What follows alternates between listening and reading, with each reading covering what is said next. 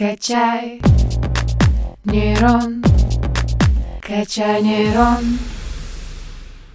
Всем привет! Вы слушаете подкаст «Качай нейрон». Меня зовут Александра Замкова, и мы начинаем. Готовка – это привычное для всех дело, однако мы редко задумываемся о том, что она во многом схожа с химическими опытами. Мы точно так же смешиваем ингредиенты, нагреваем, изменяем форму и текстуру продуктов. Мне вспомнилась поговорка из уроков химии «в кислоту не лей воды». Это золотое правило работы с уксусом. Вкус блюд во многом зависит от того, как мы их готовим, но иногда и от самих ингредиентов. Сегодня в нашей студии сотрудник Центра перспективной технологии в микроэлектронике Анастасия Шемерянкина. Анастасия, добрый день.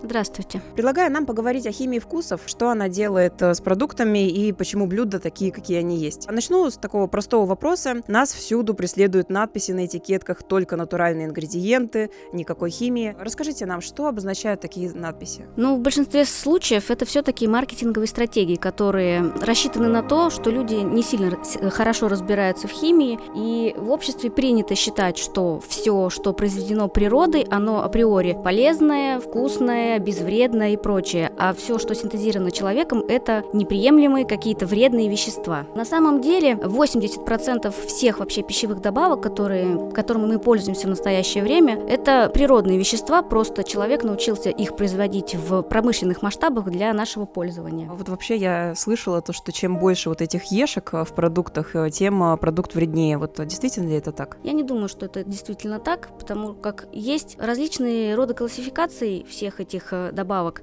Там они делятся по нумерациям, то есть там Е, там 1-100, это там какие-то определенные добавки, красители, какие-то ароматизаторы, вот это вот все. В целом, самые, как говорят, опасные ну, я тоже думаю, что все-таки все дело в концентрации наверняка этого вещества.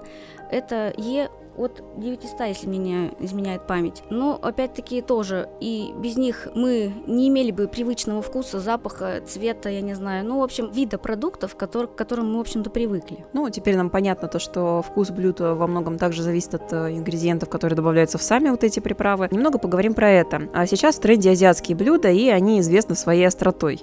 Вот что делает их такими острыми? Ну, на самом деле таких веществ несколько, я даже бы сказала великое множество их разновидностей. Но в целом, если говорить о черном перце, либо белом, то есть не имеет основного значения, то тогда речь пойдет о таком веществе, как пиперин. В общем-то, веществе, из-за которого мы и ощущаем вот это чувство жжения во рту. Но данная реакция не связана никак со вкусом непосредственно этого вещества. Дело в том, что пиперин, попадая, связываясь с белком наших рецепторов, изменяет его форму и подает, получается, рецепторы подают сигнал нашему головному мозгу о том, что больно, и ощущается вот это жжение на языке. Еще одной известной разновидностью перцев является красный жгучий перец чили. В нем содержится вещество, схожее по пространственному и химическому составу с пеперином, но называется оно капсаицин. Соответственно, из-за него он и. Также к подобного рода молекулам можно отнести еще и молекулу цингерон, которая содержится в подземной части корней имбиря, соответственно, тоже отвечает за его жгучесть.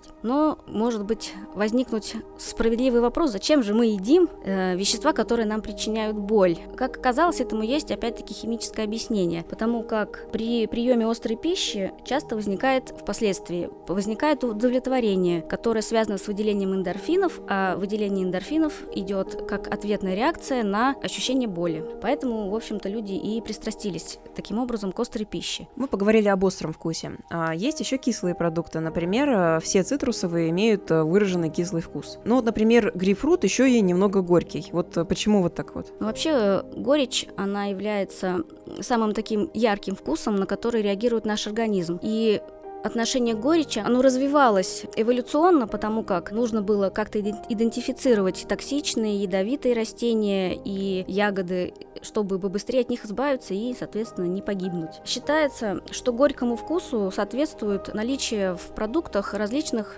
химических соединений, таких как полифенолы, метилксантины, флавоноиды, сложные эфиры, лактоны и различные органические и неорганические соли. Что же касается именно цитрусовых, то все цитрусовые своем составе содержат аскорбиновую кислоту, флавоноиды, кумарин и лимонен. Например, в апельсине, преимущественно в вот этой вот белой рыхлой кожурки, скажем так, э, содержится такой гликозид, как гисперидин, который, в общем-то, и отвечает за мутность э, лимонного сока фреша. То есть мы никогда не видели прозрачный лимонный сок, о, апельсиновый сок, прошу прощения. Что же касается грейпфрута, то в его кожуре и прозрачных э, частичках, вот перегородках между дольками вот в этих, содержится такой флавоноид, как нарингенин, который, собственно, и отвечает за его горечь. То есть, если, допустим, очистить полностью грейпфрут от всего вот этого вот содержимого и оставить только дольки, горечи будет значительно меньше, возможно, даже не будет совсем. А вот многие лекарства, они горькие, но чтобы давать их детям, которые не очень любят горький вкус, их э,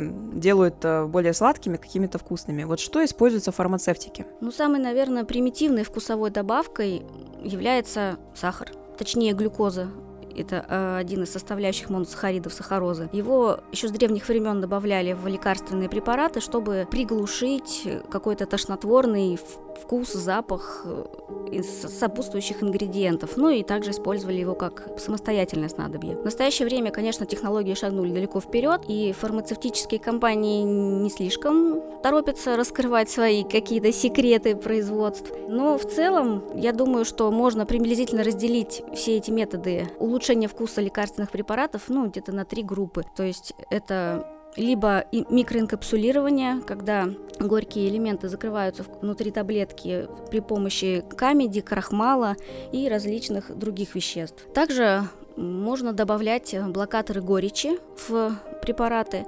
которые обманывают, грубо говоря, наши рецепторы, заставляя их быть э, слепыми к горькому вкусу. То есть таблетка будет горькой, но ваши рецепторы этого не поймут и, соответственно, не отправят сигнал в мозг о том, что она горькая. Ну и классический, наверное, метод – это добавление различных всяких красителей, ароматизаторов, заменителей сахара, таких как аспартам, изомальт, сукралоза. Также добавляют различные поверхностно-активные вещества, но, опять-таки, что конкретно, мы не можем узнать, потому как это производственная тайна. Когда мы готовились к подкасту, мы нашли такой интересный факт, что в 1995 году ученые открыли межзвездное облако Стрелец Б2. И они за ним наблюдали и сделали следующие выводы, то что оно имеет э, свой собственный запах и вкус. И они обнаружили некий эфир, который делает э, его э, с ароматом малины. Вот интересный такой факт. Есть ли еще какие-то подобные научные открытия, может быть, природные явления? Ну вот что касается вышеупомянутого облака я нашла еще тоже информацию о том, что учеными было идентифицировано в его составе вещество изопропиловый цианид с разветвленной структурой, который очень сильно напоминает нам современные аминокислоты, то есть ключевые компоненты жизни на Земле. Соответственно, ученые пришли к выводу, ну, предположили, что эти вещества есть в космосе и были в нем задолго до образования нашей планеты. Также есть сведения о том, что лунная пыль при попадании на корабль э, имеет запах мокрой золы и либо отработанного пороха. Но опять-таки это со слов астронавтов, на самом деле, видимо, никаких таких особых анализов по этому поводу не проводилось. Ну а если вернуться на Землю, то можно, например, упомянуть запахи некоторых минералов. Хотя как бы камень вроде бы не пахнет, но тем не менее есть э, некоторые примеры, которые опровергают эту аксиому. А, например, минералы скородит и самородный мышьяк при раскалывании минерала либо при его ударе начинают выделять запах чеснока. Это происходит из-за того, что в их кристаллической решетке содержится, собственно, мышьяк. Также есть минерал, а, называемый вонючий шпат, либо антозанит. Он является, пожалуй, наверное, единственным химическим соединением, в составе которого содержится свободный фтор. Соответственно, при раскалывании этого минерала он высвобождается в атмосферу, реагирует с кислородом воздуха, водяным паром и мы можем наблюдать характерный запах озона, который э, долгое время характеризовался именно, точнее, как соотносился с, именно с этим вот кристаллом. Анастасия, большое спасибо вам за такой увлекательный рассказ. Теперь мы знаем немного больше о химии запахов и вкусов, которые нас окружают. Спасибо. А мы с вами, дорогие слушатели, прощаемся. Всего вам самого хорошего. Качаем нейроны 145 лет.